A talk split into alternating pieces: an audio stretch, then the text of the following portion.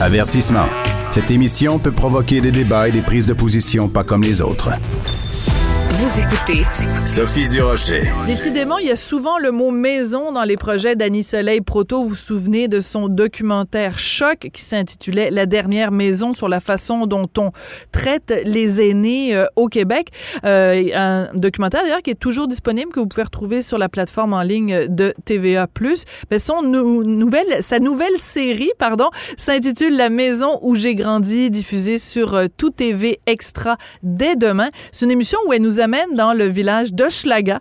Elle rénove sa maison d'enfance. On en parle avec Annie Soleil. Bonjour Annie Soleil. Allô, Sophie? On va absolument parler un petit peu plus tard de la façon dont on, dont on traite les aînés, parce que c'est beaucoup dans l'actualité. Mais je voulais absolument parler de cette série-là. Euh, moi, j'ai vu les six premiers épisodes. Écoute, moi, je suis une fille qui a déménagé à peu près à tous les deux ans depuis que je suis venue au monde. Toi, t'as jamais déménagé. Donc, tu as décidé à un moment donné de rénover euh, la maison où tu vis depuis que tu es bébé. Pourquoi ça se retrouve en série euh, documentaire sur Tout TV, euh, Annie Soleil? Pour différentes raisons, entre autres, c'est extrêmement difficile en ce moment quand on fait des travaux d'obtenir un permis de la ville de Montréal. Tout se perd dans des dédales, on a l'impression, et ça a pris un an, moi, avant que je réussisse à obtenir mon permis. Donc, entre-temps, pendant le temps où j'attendais, je me suis dit, ah ben tiens, je pourrais peut-être proposer d'en faire un projet parce que je voyais à quel point c'était beaucoup plus que des rénaux ce que j'étais en train de faire, en fait. Je pense que les rénaux, c'est uniquement un prétexte pour Mm. la série. Oui, on voit l'évolution de tout ça. On voit qu'il y a un million d'imprévus. Ça arrive fréquemment quand on fait des travaux comme ça.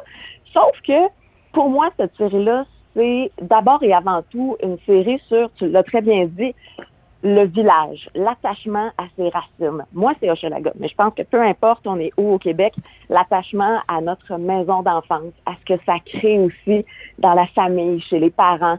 Euh, dans mon cas, c'est le fait de voir mon père qui est tellement ébranlé de me voir défaire des trucs qu'il a fait de ses mains, de me voir lui dire ben tu sais, je l'aime beaucoup la maison que tu as achetée avant ma naissance, sauf que j'aimerais ça faire des travaux parce que là, peut-être plus d'actualité pour moi. Je suis tannée d'accrocher mon linge sur des tuyaux dans le sous-sol qui est pas fini.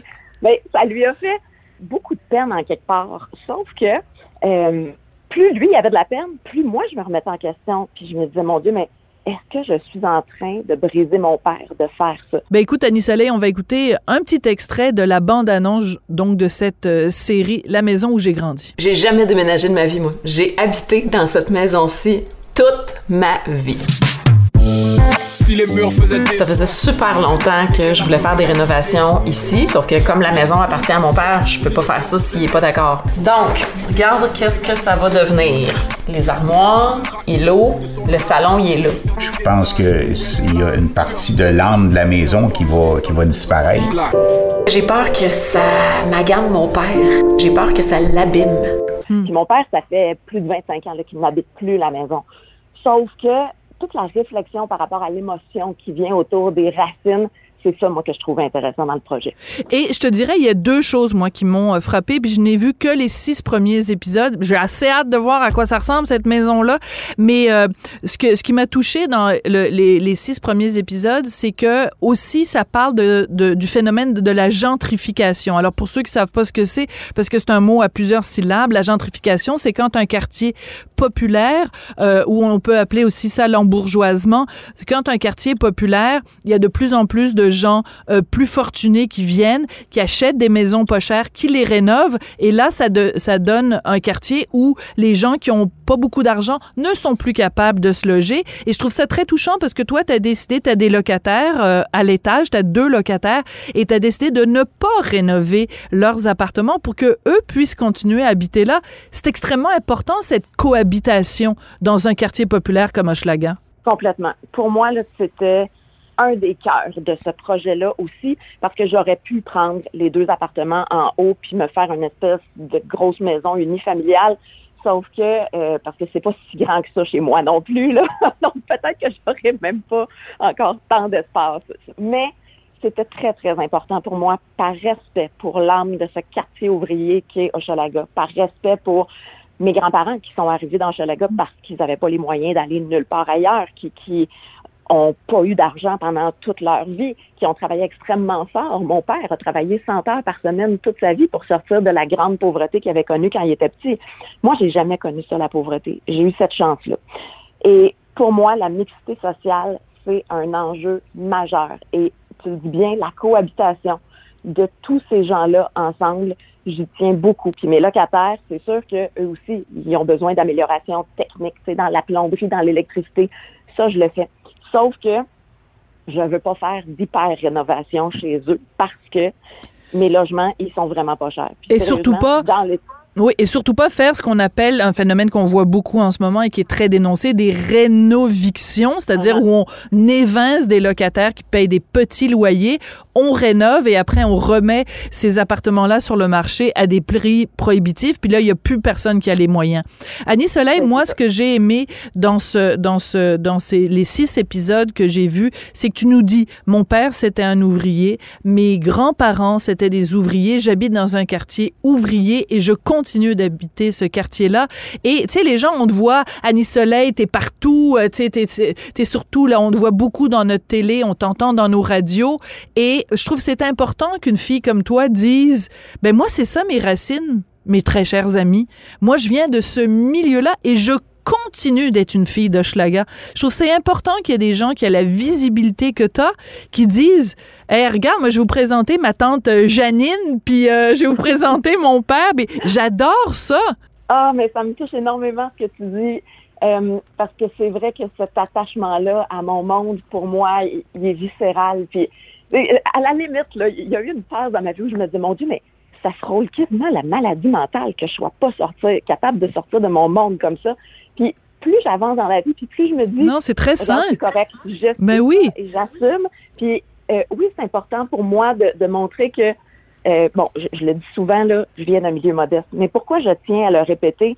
Parce que toute ma vie, on m'a dit tu vas jamais réussir à faire ce que tu veux parce que on n'a pas de contact, on est des ouvriers, on vient de nulle part, mes amis ne croyaient pas, ma famille ne croyait pas, personne. Puis je pense que d'envoyer ce message-là peut-être à, à des plus jeunes, puis de dire, regarde, peu importe ce que tu veux faire, relève-toi les manches, là, travaille fort, puis ça se peut. T'es capable. Oh, c'est tellement mignon. À un moment donné, on te voit, t'as deux petites chaises euh, en bois, des toutes petites chaises pour enfants dans ton sous-sol, puis t'es pas capable de t'en départir parce que tu nous racontes que, ben, en tout cas, je veux pas vendre trop de punch, OK? Mais tu nous racontes une anecdote où tu as, commencé ta carrière dans les ruelles d'Hochelaga, de future animatrice télé. C'est absolument, c'est absolument euh, charmant, euh, Annie Soleil. Écoute, je, je, je trouve ça drôlement intéressant parce que, au, au, au ben, je t'avoue, au début, euh, j'étais très réticente, puis même j'avais écrit une chronique à un moment donné dans le journal de Montréal parce qu'il y avait ton émission, on nous annonçait ton émission qui s'en venait, puis on nous annonçait plein d'émissions de, de vedettes, de Sarah-Jeanne Labrosse en passant par euh, euh, Valérie, je sais plus trop comment. En tout cas, bref, c'était rempli de vedettes qui nous faisaient montrer leur rénovation. Puis je disais, c'est trop. On est, tu sais, c'est comme à un moment donné, là, je regarde même, il y a une nouvelle émission qu'on nous annonce, la Papa Marteau, je sais pas quoi, là. Bon. Mais il faut comprendre que derrière la rénovation, il y a aussi tout notre attachement à ce que c'est une maison. Une maison, c'est pas juste quatre murs puis un toit. Absolument. Pas du tout. Pas du tout. Et euh, c'est juste que tu dis. C'est vrai qu'il y en a beaucoup des émissions euh, sur euh, les rénovations, puis les vedettes qui rénovent. mais en même temps, moi, je me dis, regarde, il, il y a visiblement un appétit pour ça si les diffuseurs en mettent autant en ondes. Et moi, j'aime ce type d'émission-là. J'en consomme beaucoup. Mais je pense que de voir l'au-delà. Moi, ce que j'aime, c'est pas tant de voir euh, Réal Bélan qui aide sa fille à travailler avec son marteau. Là. C'est pas ça. C'est ça, Papa Marteau, c'est Réal Bélan, oui. Oui, c'est ça. Moi, ce que j'aime, c'est de voir le processus humain qu'il y a à travers. Puis, comme je te le disais, dans le cas de la maison où j'ai grandi, pour moi, c'est vraiment une émission qui est d'abord sur des valeurs humaines, sur ce qui se passe dans des relations familiales qui, chez moi, sont très coloré souvent. Oui.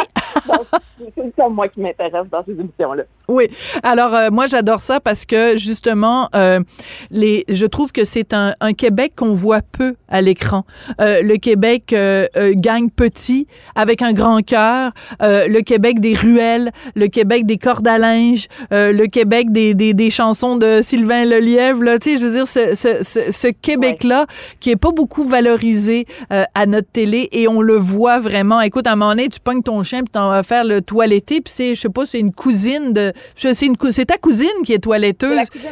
Oui, la alors- de mon père, ouais. mais là, c'est là qu'on voit, tu sais, tout le monde se connaît dans le quartier. C'est vraiment, écoute, c'est une belle déclaration d'amour euh, à Hochelaga. Annie Soleil, je veux qu'on reparle de ton autre documentaire, donc je le disais, qui est encore euh, disponible sur les plateformes de, de TVA. Ça s'intitule La dernière maison. C'était très touchant où tu nous parlais justement euh, de ta de ta grand-mère qui avait été hospitalisée, qui avait été euh, déménagée dans une résidence pour personnes âgées. Quand tu vois euh, les différentes informations qui ressortent à l'enquête de la coroner euh, Jeanne Kamel, ça te brise le cœur? Complètement. Ça me brise le cœur parce que ce qu'on est en train d'apprendre, puis là, je fais référence spécifiquement à la journée d'hier, c'est aberrant. Et là, ce qu'on découvre, en fait, je pense que c'est une surprise pour personne, mais ça vient nous confirmer ça. C'est que le gouvernement du Québec avait été averti, Sophie. Le gouvernement avait été averti plusieurs fois par des gens qui sont sur le terrain que ça allait arriver la catastrophe dans les CHSLD.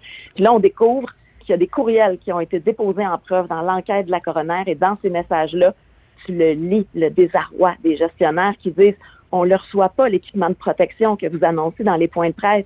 Et pendant ce temps-là, pendant que ces courriels-là existent sur plusieurs semaines, ben, le premier ministre, dans les points de presse, nous dit on est correct avec les stocks qu'on a. Les stocks se portent bien. On nous dit ça à la télé.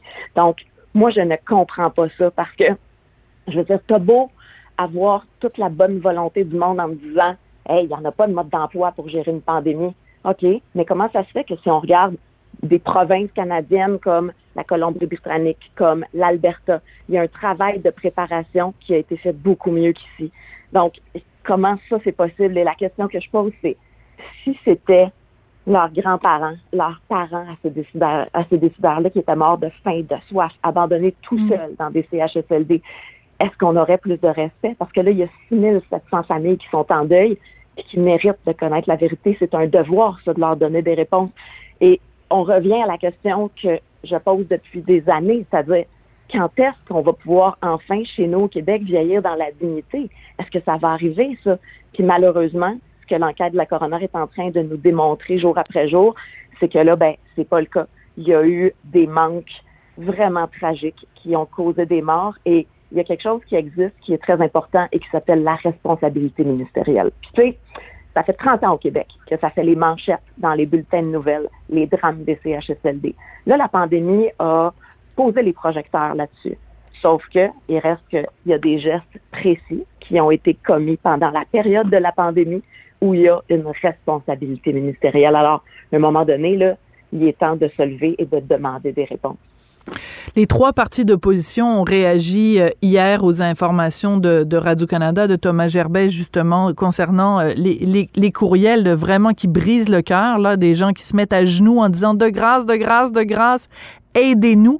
Donc, les trois partis d'opposition ont réagi en demandant la tenue d'une enquête publique. Euh, toi aussi, tu penses que c'est ça que ça prendrait pour euh, faire toute la lumière là-dessus?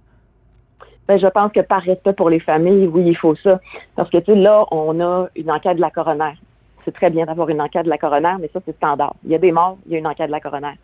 Là, euh, une commission d'enquête, moi, j'aimerais ça qu'il y en ait une qui soit publique et complètement indépendante du gouvernement. Parce que des commissions d'enquête, c'est régi par des lois. En ce moment, c'est pas ce qui se passe. Donc, c'est important qui va se passer avec la coroner. Mais de faire une commission d'enquête publique et indépendante, ça va amener des réponses autres. Puis, tu sais, je, je vais prendre le cas, par exemple, de la petite fille de Grimby. C'est Oui. un drame horrible, la petite fille de Grimby. Sauf que pour la petite fille de Grimby, ça fait en sorte que là, il y a une commission d'enquête qui concerne tout le système concernant les enfants, concernant la protection de la jeunesse. Et je pense que de faire la lumière sur ce qui se passe dans les CHSLD, c'est plus que nécessaire, puis c'est à grande échelle. Une carrière en politique, Annie Soleil, euh, suivre euh, les traces euh, de, de ton chum Pascal, qu'on voit d'ailleurs dans le documentaire euh, sur ta maison. Est-ce que, non, mais la politique, est- non, sérieusement, là, est-ce que la cause des aînés et de la façon dont on les traite, ça pourrait, très rapidement, en, en trois secondes, là, oui ou non, une carrière politique éventuellement pour toi? Non. Je trouve que comme citoyen, on a un pouvoir immense avec notre prise de parole qui est libre. Puis moi, ce n'est pas de la partisanerie aucunement que je veux faire avec le cas des aînés. C'est trop grand pour coller ça à un seul parti. Puis ça fait 30 ans que ça va mal. Donc, prends ça comme tu veux. Mais oui, c'est ça. Très bien répondu. Très bien répondu. C'est ça. C'est que c'est, il y a eu sous les libéraux, sous les péquistes aussi. Ça fait 30 ans que ça dure. T'as tout à fait raison. Merci beaucoup, ma belle Annie Soleil. Donc, ça va être disponible sur ici tout TV à partir de demain. Et puis, euh, ben écoute, euh, merci beaucoup. Puis euh, à la prochaine chicane. Merci beaucoup, Sophie. À ton prochain documentaire qui va s'appeler euh, La maison euh, que je rêverais d'habiter ou La maison du bonheur ou quelque chose avec maison dedans. Merci beaucoup, Annie Soleil. C'est une suite à la dernière maison, en fait. Merci. C'est comme ça que se termine l'émission. Merci beaucoup d'avoir euh, été là. Merci à Jean-François Paquet à la réalisation, à la mise en onde. Merci à Florence Lamoureux à la recherche et on se retrouve demain.